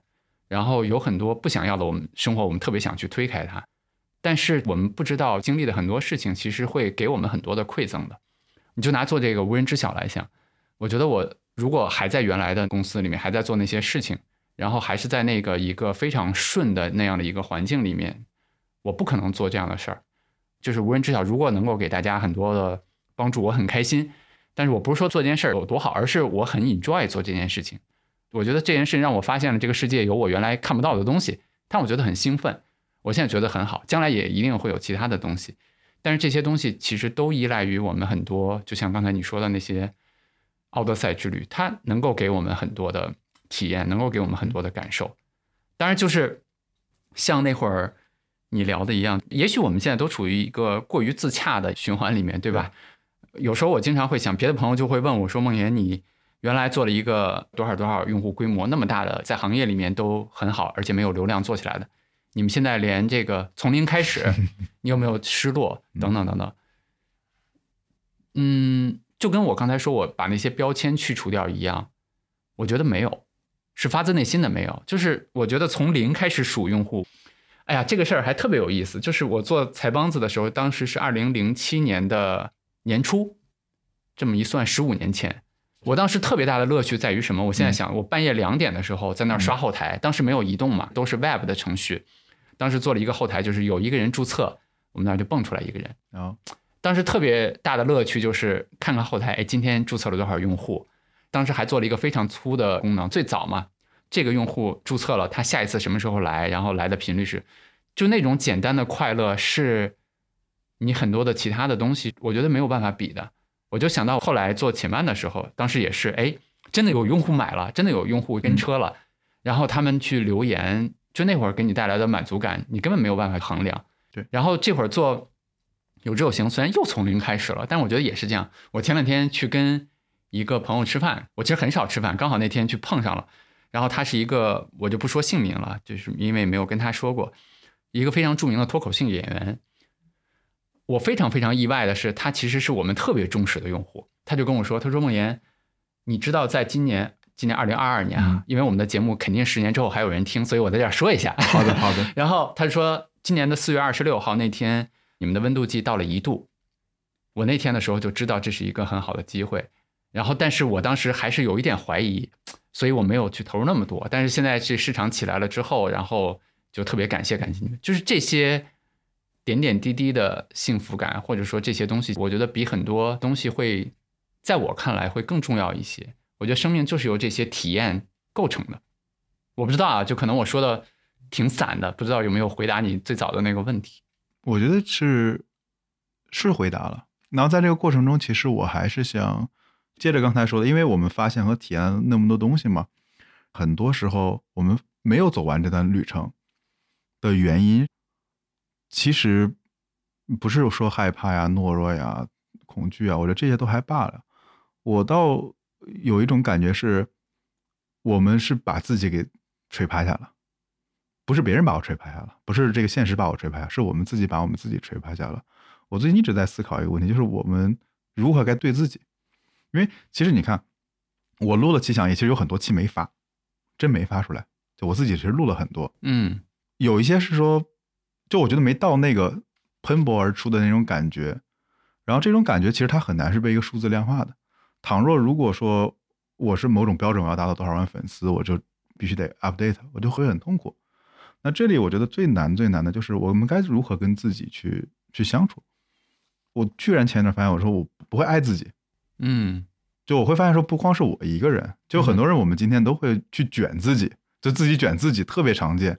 就我已经很累了，但是因为我是个主播，所以我就必须去把这个东西给录出来，我必须保证每周都有一个。然后在这个过程中，你在虐待你自己，然后你的产品本就是你做你那件事儿，也变得非常没有爱了。我觉得这样讲就很感性啊，但是嗯你想想，就是一个新用户过来注册的那种快乐，跟第十万个人来注册，跟你肯定是不一样，嗯 对吧？嗯所以这里面我我就忽然在想，为什么我们今天不太会去爱自己呢？因为这里就很容易被解读成你个 loser，嗯，对？吧？你个卢瑟，对吧？你个躺平了，然后你嗯你就佛系了。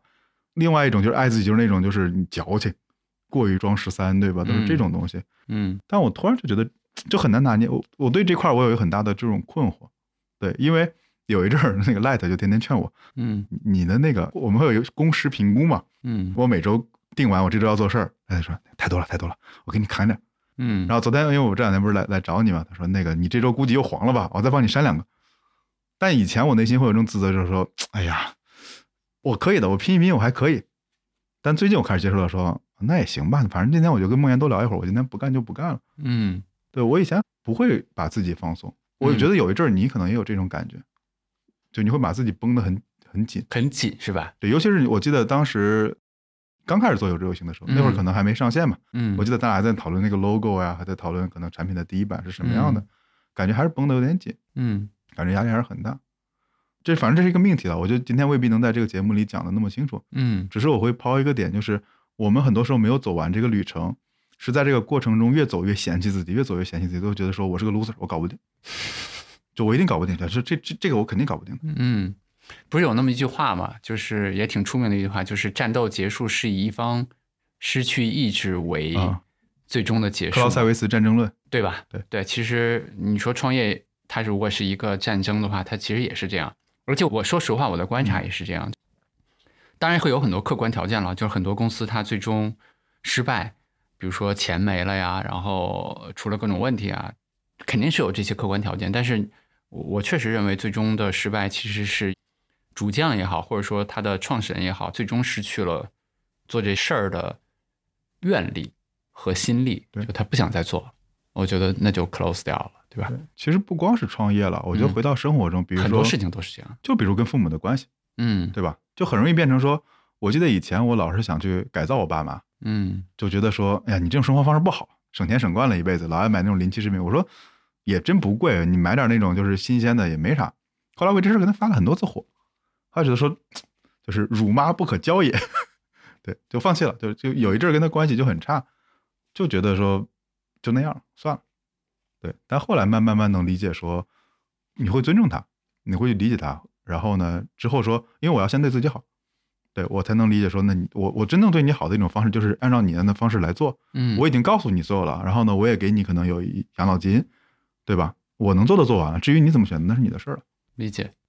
对，所以我觉得这里有一种，刚才大家在外面聊了，但我还想展嗯开讲一下，就是我发现很多冲突，工作中的冲突、家庭中的冲突，都会源自一种叫牺牲的、自我嗯牺牲的精神。嗯，然后这种精神其实其实还是你刚才说的那个点，就是究竟自己是不是爱自己或怎么样，对吧？对。其实我我我给你一个角度，就刚好，呃，我我的上期节目里面我也讲，我们最近可能又遇到了一些困难嘛，对。然后刚好我的一个朋友昨天他问了我一个问题，他说梦妍现在做这件事儿，他就说其实是陪伴啊、就是很多的投资者在做长期投资的这件事儿。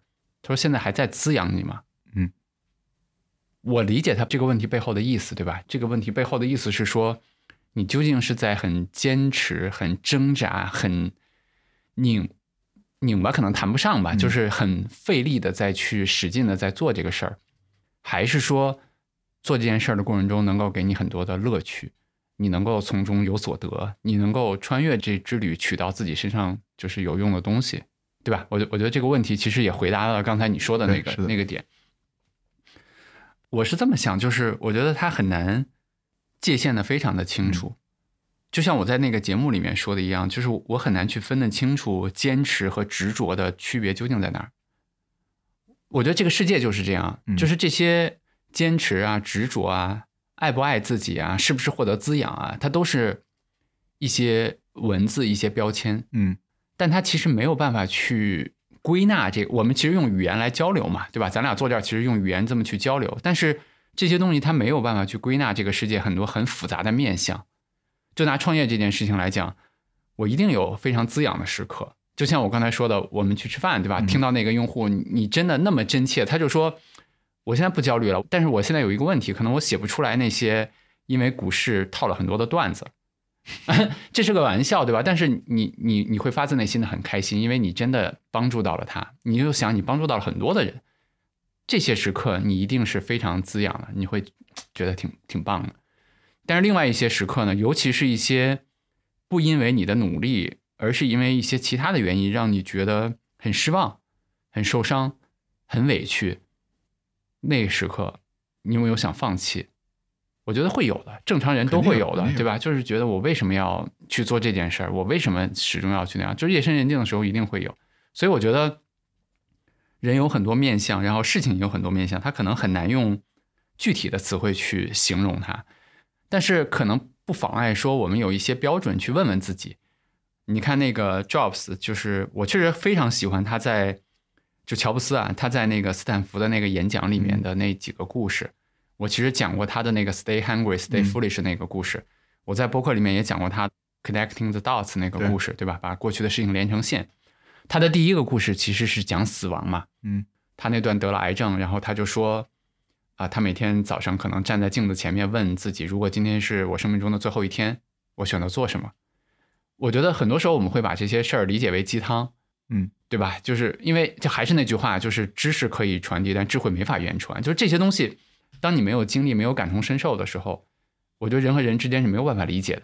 你没有办法理解乔布斯，他可能真的在说自己当时的那些东西。我非常喜欢的一个人，他有一本英文书，如果大家感兴趣的话，可以去看那本英文书，叫《Mindful Athlete》，没有中文版啊，呃，翻译过来可能叫做正念运动吧，类似。他是那个乔丹和科比的一个冥想导师，他就说了一句话，他说：“我衡量自己生活是不是满意，或者说状态是不是好，有一个标准，就是我在很多时候我都问自己，就我当下的这个时刻是不是全力以赴了，是不是沉浸在我当下的这个时刻了？我下一个时刻就离开这个世界的话，我现在满不满意？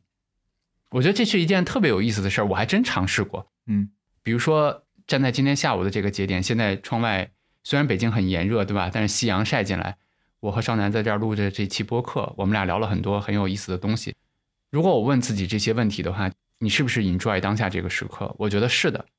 我觉得不管它的收听效果怎么样，我觉得我们今天聊了很多，甚至我们自己私下坐那儿都没有聊到的东西。嗯我觉得对我来说挺享受的。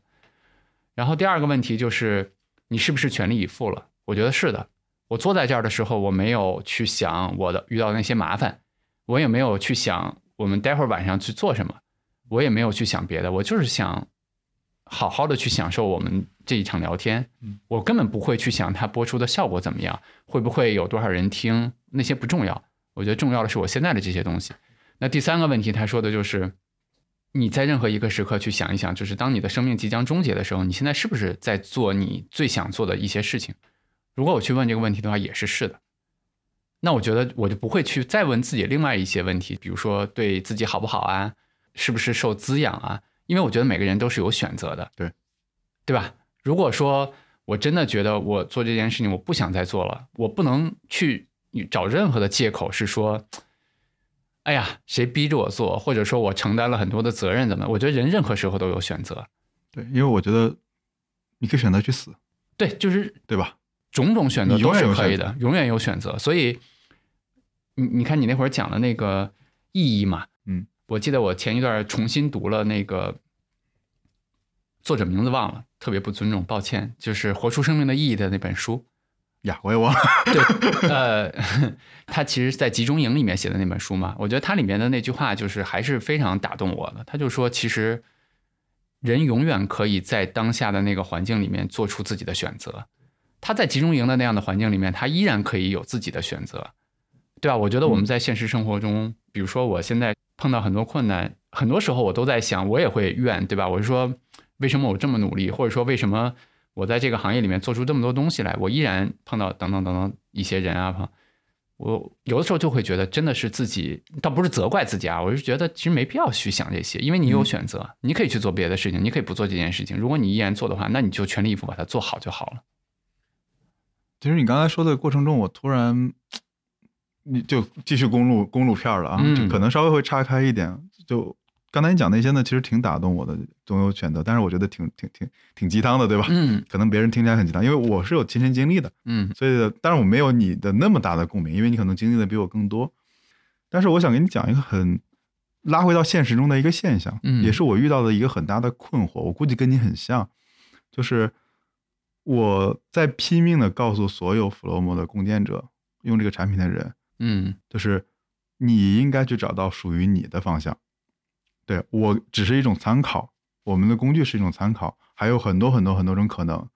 因为我做客服嘛，我就很头疼。有人说，哎，为什么我读这本书里的这一段我不懂，我用起来很难受？我说你可以不懂，你就可以接受说这事儿我不懂，没事儿，你自己选一种你自己用的方法。他说，但我觉得跟书里不一样，我就崩溃了，你知道吗？就是，嗯就总有一种感觉，就是好多人都希望说你给一套标准答案，我照着做，我就 OK。但我拼命的跟他讲，我说我说的都也不对，然后也也不 OK，你去找你就我拼命的在鼓励大家做这种方式，就就很痛苦。这个过程让我觉得，嗯就有一就有一种感觉说，你是不是 ego 太大了，对吧？你试图去改变，要不他们要这东西你就给好了，对，用户要一套 SOP，对吧？嗯一套标准的操作指南，就给一套标准的拉倒了。嗯但我后来又觉得总不甘心，因为我觉得每个人这种独立的这种思想，它不应该是被标准化的。对，其实之前有一个，我记得很早以前有一期那个播客，就是采访过我说说什么改变一代人的思维方式，有一点点小小的野心，有这么一点点。但是我觉得说这个跟产品无关，它是一种应该鼓励每一个人去追求自己想要的东西嗯的这件事儿。嗯所以我为啥就是看起来会讲很多这种我们俩讲的什么找意义啊，这种这这种奥德赛之旅啊，我觉得背后其实隐藏了一个东西，包括有志有行，我觉得也是，对吧？你想，你经历过几轮市场的这种波动，然后内心心如止水，对吧？就这两天腾讯又跌得很厉害了，今天应该跌破三百了是吧？呃，好像又回来了，是 W 还是 M，我忘了，反正是个嗯曲线嘛，对吧？嗯所以我觉得这里面其实如如果听这期播客，倒是有一点，我觉得真的是勇敢勇敢一点的去，真的说找到你自己是谁。嗯我我觉得不管有志有行也好，不管是 Flomo 也好，好像我们都在传递这个。至少在投资上，我相信它不是说叫梦魇之路，对，肯定不是这条路，嗯，对吧？你要的就是一条认可这个价值的这条路。给你讲一好玩的事儿啊。我的那个投资实证不是嗯写完了吗？嗯不是投资第一课啊，咱咱们说另外一个，就是投资实证不是五年的那个，我写完了吗，然后有很多出版社，然后就找我想让我出书。其实我一直是挺不希望去出书的，因为我可能自己有一个执着的念想，就是不着文字。第一，我觉得我水平没到那儿，嗯。第二，我觉得它会限制住我。对，曾经有这个，但是那天就想了一下这事儿。我为什么想这个？就是我想了一个书名，四个字叫《向内之旅》。OK，某种程度其实就回答到你刚才的那个问题了。其实你的那个困扰，我觉得我也有，或者说也曾经有，就是你说的希望每一个个体变成一个非常有创造力的一个个体，不希望有 SOP，不希望有标准化的方式等等等等，对吧？我其实想用另外一个角度去回答你。呃，第一，我觉得这是一个特别好的事儿。为什么这么说呢？刚才我们在喝茶的时候，我还跟你聊过。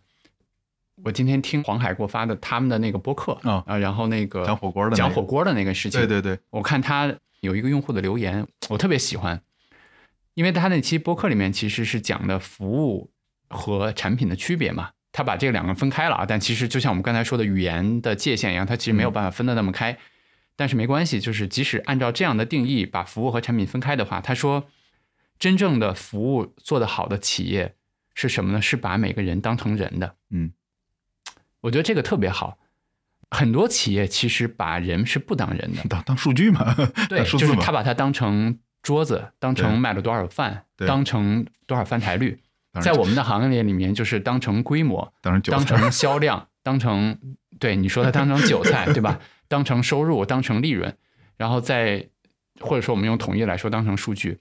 但是真的有一些企业，他们其实是把人真的当成人的，无论是对吧？咱们刚才说的海底捞也好，还是嗯。你有这样的问题，就说明你把人当成人，嗯。你懂我的意思吗？我想从这个角度去回答你的问题，就是嗯。很多人是不会有这个问题的，他不觉得这是个困扰，但是正是因为你真的把用户当成一个人在和他们交流，在试图去帮助他们，我觉得这个恰恰是我认为最可贵的地方，这是我特别想回答你的。嗯。就举个例子啊，咱们俩之前也多次我也推荐过那本书，就是谢家华的《三三双鞋》鞋特别好。对，它里面有一个我特别喜欢的一个 part，他就说在 Zappos 翻译过来应该叫美捷部，在这个企业里面，它的客服部门是非常重要的部门。你要知道，在中国的大部分的公司吧，客服其实是我们定义的叫成本中心。为什么定义它成本中心？就是因为客服是一个不得不完成的一个事儿。对。然后它的成本中心这四个字就定义了它是企业的一个包袱，是一个成本，是我们必须要背负的东西。而且这个成本中心这四个字，就让企业的每一个人知道，我要千方百计的削减成本，对吧？对因为我要削减成本，那我能做的很多事儿是什么呢？比如说机器人儿 SOP 啊、机器人啊、外包外包啊等等等等这些。但是我觉得他有一句话，我现在都记得特别清楚，是在这个书里面说的。他说：“我从来不把美捷部的客服当成是一个成本中心，我把这一通电话当成是美捷部，就是 Zappos 和一个用户一辈子可能只有一次的深度的连接机会。”嗯，你可以仔细想这句话，我觉得它真的就代表了一种完全不同的经营方式。对吧？就是当这个用户有问题去打过来电话的时候，互联网公司咱们现在不都讲着怎么触达用户嘛？对。但是当用户反过来去触达你的时候，其实他把它当成这是一个特别好的机会，对，能够给这个用户留下一个很好的印象和感受，能够去传递企业的很多的价值，能够在这个过程中能够建立很深的连接。嗯我为什么讲这个小故事？就是它是不同的面相，它依然反映了某一个东西的实质。就这个面相可以表现在海底捞的那个，你进去的时候有一只熊，嗯对吧？一个人就有一只熊，这个面相可以表现在，比如说有志有行去对待用户的时候，可能我们在意每一个人的感受。这个面相可以表现在 Zappos 他对待客服中心的这些人，让他们接电话的时候没有 SOP，嗯包括让他们去真诚，就是包括他们的客服待遇很高。对，我其实想借这个 case 回答你的问题，这个面相也表现在，嗯，当你在和这些用户表达的时候，你没有希望他们一成不变，你希望他们是是每一个真实的人，我觉得这点很好。嗯但是，嗯，我觉得就像我们做投资者教育啊，我我现在不用教育这个词，就无数的人问我，我那天吃饭的时候，那个脱口秀演员也问我，他说。孟老师，我很尊敬你做的事情，嗯但是我一直有一个问题，不知道方不方便问。我说我大概知道你想问什么，他就说你觉得人真的能被教育或者改变吗？嗯我觉得就像你刚才提的那个问题一样，我没有那个妄念。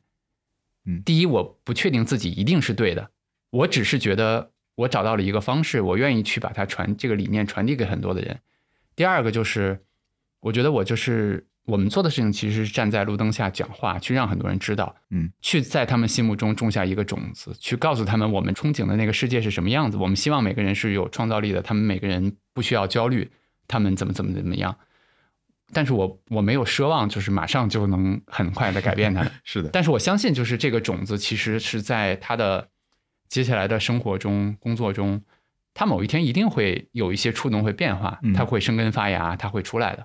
但你也得接受，也有很多人可能最终他就觉得你是个骗子，或者怎么怎么样，对吧？对，我的用户经常给我发截图，就说我太有志有行了，所以我到处去宣传。但是特别苦恼的一件事情，就别人都说我入了传销群了，或者说被骗了，邪教但我觉得那也很正常嘛。我给你讲一个就前一段真实故事，因为我们现在不是把客服变成一对一了，因为以前我们在群里处理，现在是我跟 Light 两个人在处理。嗯对，所以你看今天下午就没有处理客服问题。嗯，加了很多。对对对，但是那天我记得特别清楚，有个用户上来就说：“骗子，我要退钱。”我火一下就来了，嗯我说退就退，对我就直接来支付宝，括弧就是老子嗯退你，嗯而且我还不取消你的会员，爱用不用。嗯对，就上来就尬上了嘛。嗯然后还想，哎，不太对，嗯对吧？这样多不好啊，对吧？所以说，你看，也人都是有情绪变化的嘛。嗯然后呢，我就说那咋骗你了，对吧？他说你的工具不好用，然后我又火了。我说那你就看都没看，你干嘛就充值，对吧？你说嗯就是眼睛有问题，对吧？就就会跟他这样说。嗯然后呢，那忍住了嘛，对吧？你你不能一直上火嘛。然后呢，我说那到底咋回事？他说就用起来不方便。你看他的表述很模糊。然后我说怎么不方便？他说那你的那个反正就他提了几个问题，然后我就说，哎，第一这个问题有那个功能在那个地方你没用到，这功能也有在这个地方你没看到，然后呢，他就有点词穷的那种感觉。当然，但这会儿我也可以就很自大的说的嘛，你看都没问题嘛，可以不退钱。然后我就在觉得不太对，就感觉有点怪怪的，这个人为啥这样？然后呢，他说，就我记得很多很混乱，对吧？所以我觉得你产品没用。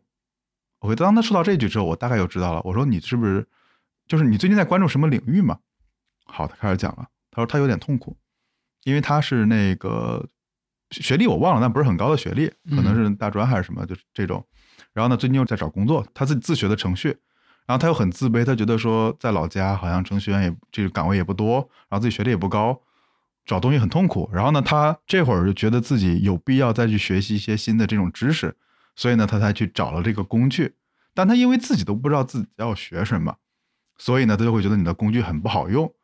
然后呢，我就跟他说：“我说啊，如果是这样的话，那我觉得我不是在标榜我做的多好，我只是讲这个真实的故事。我说，那把保罗格雷厄姆那篇就如何找到你的那个工作，对吧？找到你热爱的东西，我就发给他。我说你看一下，这里面有几种定义。然后呢，第二个说，我说你也别自卑，本科就本科，对吧？如果不到本科，专科就专科，就不重要。”我说公司来招你，就是你的这个能力到没到，然后你不要说什么我自卑，没用的，你再自卑他也不会理你的。我说那很简单，一天投一百封简历，总有个转化率出来，对吧？你再勤快点投一千封。第二个问题就是针对性的来看，你有没有去做项目？我我稍微花了点精力给他打了点字，嗯，然后呢，过了很长一段时间，我就去忙别的事儿了。他说谢谢你，然后呢，支付宝钱已经转给他了，嗯，他说钱我也退给你了。他说这是我今年得到最有价值的一堂课。然后我也很开心，就是我觉得说，当然这九十九块钱我赚了，这 low low 一点的讲我赚了。第二，我觉得说，也许可能我会忘记这件事儿，可能再过很多年我会忘记这件事儿，但我觉得可能在他生命里面留下了一点点痕迹。是的，估计十年后这个 Flomo 活不活我不知道，对吧？但 maybe 可能 N 年之后呢，可能在他想到这件事儿的时候，有一点点这种小痕迹。嗯，所以我觉得这是我呼应一下，就是那个。为什么我爱做客服，或者说我很喜欢三双鞋？嗯，就是它是一种投资，是一种很长期、很长期的、很慢、很慢的投资。你把这个感情和这种帮忙种在了别人的心里，它确实是不能规模化的。但是，呃，刚才说了嘛，我们接受了这个现实，嗯，我就没着急，对吧？然后呢，我就照着十年做呗，嗯，就慢慢来。然后这种种子就是越种越多，越种越多，越种越多，越种越多，慢慢的种下去。因为很多时候，我觉得。其实 VC 这个行业出来也没多少年，我不知道有没有没有超过一百年，我记得没有没有没有很短的一段时间，嗯，对吧？那在这之前，大家就是差不多几十年吧，对，大家就是说我我我我磨菜刀了，我就把菜刀磨好，对吧？大家口口相传，然后慢慢慢慢起来，一代人、两代人、三代人积累起来，嗯，这是很正常的一种情况，对吧？他们要做就是我把这件事做做好，对，我觉得特别好。你看你刚才讲那个故事的时候，就和我吃饭的时候，脱口秀员讲有志有行怎么帮到他。我觉得恰恰是这些点让你很开心，对，并不是说你做到了多大的，不是赚九十九九九十九块钱，不是不是，我不是说那九十九块钱，我是说并不是这个企业你做到了有多大，对对对对，等等，对吧？当然，呃，我觉得我我们聊到这儿，我一定要说一下，其实企业的规模它是有它的意义的，因为规模代表了你规模化的去满足了多少人的需求嘛，同意，对吧？我觉得公司它其实有一个非常大的作用是规模化的去解决问题。同时，在这个过程中，比如说这个产品，要么就是商品的价格更低，要么就是你服务到了更多的人。对我觉得这一定是有非常非常大的意义的。我觉得我们俩刚才聊的这些，只是说，可能企业它也有不同的面向，对吧？有一类的企业可能相对来说，它愿意跟人的心理层面的这种连接会更深一些。如果你选择的这条路，并不代表它好。我觉得还是那句话，就并不代表人家那个不要比较。一个是不要比较，第二我们也不是自我标榜，就是我们有多好，人对方有多 low。我觉得人家服务那么多人，其实我们这种企业他可能没有服务那么多人，对吧？我觉得第一他没有好，但是我想说的另外一点很重要的就是，如果我们接受了我们的擅长，我们的热爱，可能更多的是把人，就是把真正的那个人的连接和我们对他心触动的那个程度，是我们更想去做的事情的话。那可能你得接受的另一件事情就是，第一，这件事情它挺慢的；对，第二就是这件事情它可能未必是那么大众的。那如果接受了这件事情之后，你就会去搭建你所要的东西。为什么我那会儿给你讲同路人结构的时候，其实就是这一点。因为如果你的股东或者说你的钱的有限的程度让你支撑不了做这件事儿的时候，其实你就没有办法去嗯做这个东西了，对吧？所以所谓的讲同路人，其实回到这儿就是为了做这样的一个企业，我们在投资上去给一个公司估值，比如说有知有行也好，Flomo 也好，或者说腾讯也好，它其实是说一个公司未来现金流的折现嘛，就是未来这个公司在很多年里面赚的钱。其实我们从这个角度去想的话，你就是有多种方式，有的企业就做得很大，嗯。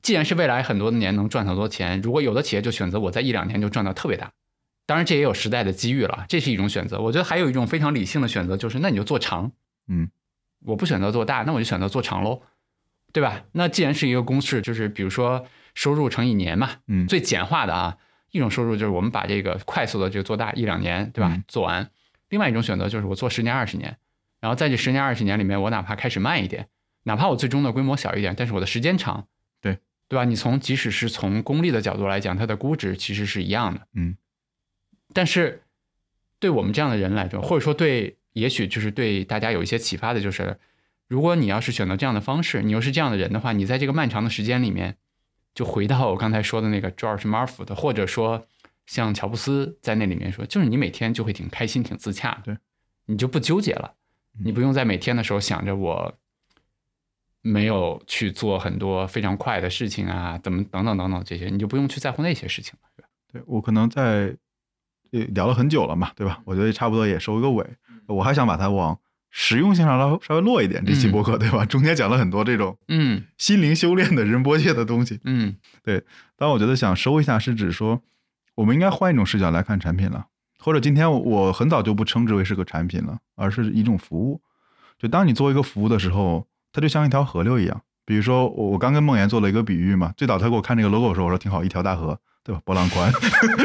嗯比如说，他刚开始只有一个 app，只有一个公众号，然后开始有了无人知晓，对吧？开始有了那个投资第一课，然后接着还会会有很多很好玩的东西发生，所以我觉得它就像这条河流在扩宽，而当我们想要这条河流水量很丰富、很丰盈的时候，我们会干嘛？我们其实不会着急把河道挖宽，而是去去看上游，我的水土有没有流失，嗯我的水草有没有丰饶，它周边的生态系统是不是在变好还是在变坏？我用一个服务的视角，其实你能会发现更上游的东西，而那些东西其实才是根本。比如说，就是你为什么要去写投资第一课，对吧？当时我觉得啊，这玩意儿就免费了，对吧？拉着肖宇写那么久，嗯对，怎么地不得来个知识付费吗？嗯，嗯，你不，但是这是把一个更上游的水水草给雇下来了你。说说你的原因，就是你你觉得我们当时为什么不收费？我后来能明白你的点，因为嗯不好听的讲叫长期贪婪，嗯对吧？嗯就是因为你你都这么认真了，就跟银行要盖一个大楼一样，嗯你是在证明你自己真的是很认真的在做这事儿，你花了嗯巨大的成本投入在这里，我都没有求回报。所以这里面有一种观点叫花是一种有有营销预算的草，嗯对吧？嗯，你跟小雨花了这么多精力做出来一个这么多东西，free 的开放给大家。好，你说梦妍明天卷钱跑，那我觉得它成本有点大，这效率不高，嗯对吧？这韭菜割的有点累，对，所以某种意义上，我觉得它是一种证明，就跟孔雀开的那个嗯屏是一样的，嗯就我们愿意投入这么多的成本嗯来证明我们想在这事上长期。对，所以我觉得这是一种以服务的视角来看过去，而这样再看过去的话，我们就能看到我们只把眼睛放在产品里面太小了，太短了。那它只是用户生命的这个大河里面的一一个小截面。嗯你要的就是应该你的服务嵌入到他的生命之河里面去。就回到我们最早刚才讲的了，就是你可以用播客嵌在他的某个场景，用文章嵌在哪个地方，用实体书嵌在某个地方。对我觉得是这种感觉，可能是一种更健康、更能长久的东西。嗯对我觉得不是说变得足够大，大也可能很虚，但最重要的是你跟他的生命里面很多的面相嗯进行了交流，嵌入在一起。嗯我觉得这可能是这两年来，反正我创业从你开始推我下去创业，嗯做到今天为止，以及我做了十来年的产品经理之后，我突然觉得这个身份不重要了，嗯，产品也不重要了，可能真的是一条服务嵌入在别人生命中的大河，是更好的一种状态。嗯，我我喜欢你的这个定义，尤其是刚才你说，就是我觉得每个人，包括每件事情，其实都是复杂的。比如少男，对吧？梦妍，然后包括我们的很多的听众，然后我们的很多的读者，我们的很多的用户，其实他从某个标签下，他是个投资者，他是个知识管理者，对对吧？从另外的标签下，他可能是个父亲，对可能是个产品经理，可能很爱打网球。从另外的标签下，他可能生活压力很大，等等等等。我觉得你刚才那个我特别喜欢，就是我觉得每个人都是多面的，但是当我们思考或者说我们去做产品，我们做那些用户画像啊等等等等的时候，我们特别容易陷入一个误区，就是我们希望千篇一律的去把这些东西某一个面去提炼出来，对吧？试图用我们的产品去满足某种程度上这些东西。但是如果我们真的把每一个人，就像我说的那则留言一样，就是你真的发自内心的觉得这是一个活生生的人，他的生活有非常多的面相，他有非常多的困扰和需求需要去满足的时候，我觉得你自然而然就会做出很多的东西，就像你说的那条大河一样，把它变得更宽，然后去让这个人在这个里面得到他应该得到的那些东西，对吧？这个是我觉得我们以前聊过很多次产品，但好像我们从来没有从这个角度去想过这件事情。对，所以我我觉得要我少南打开了手机，所以你要记一下是吗？不，我要来收个尾。好的是我昨天听你上一期的播客，五 G 嗯那期播客，我觉得，当然我不这期不一定是接在下一期啊，我觉得无所谓。但是那期里面，我觉得这是两种故事，你要哪个？一种故事叫做说你要一个成功的故事，嗯，一种是你要一个成长的故事。是，对我觉得这是一种选择，没有对错，只是说可能我们俩坐在这里，在今天这一刻，我们可能选择我们在做的事情是一个成长的故事。嗯，是的。所以现在过了两年了，我们坐在一起去聊了聊彼此在这两年里面的一些新的发现。你看，我们现在聊的产品、聊的公司，已经和两年前我们俩聊的东西完全不一样了。完全不一样。这个就是我当时没有推你下来的时候，如果我我们俩再去聊，我觉得就不会是这样的，对对吧？那回到那会儿你说的那个奥德赛之旅，我觉得这就是在这趟旅程，至少在目前的这个段车程里面带给你我身上的东西。我觉得我们可以约定，比如说再过一年或者两年，我们再去聊一下。可以啊，我相信，就未来的那一年两年，我都不知道会发生什么，不知道，那些旅程无人知晓。对，特别好，就那些旅程一定会带给我们新的感受，对吧？我们到时候可以再看。好的，我今天到这儿，好的，谢谢少南。谢谢梦妍的款待，好的，对，这是谁？哦，对，这是我做客你的播客，对吧？现在我我已经感觉分不清楚了。我也分不清了，就无所谓吧，好的对吧？生命本来就是交织在一起的。哇塞，可以，好，拜拜。拜拜。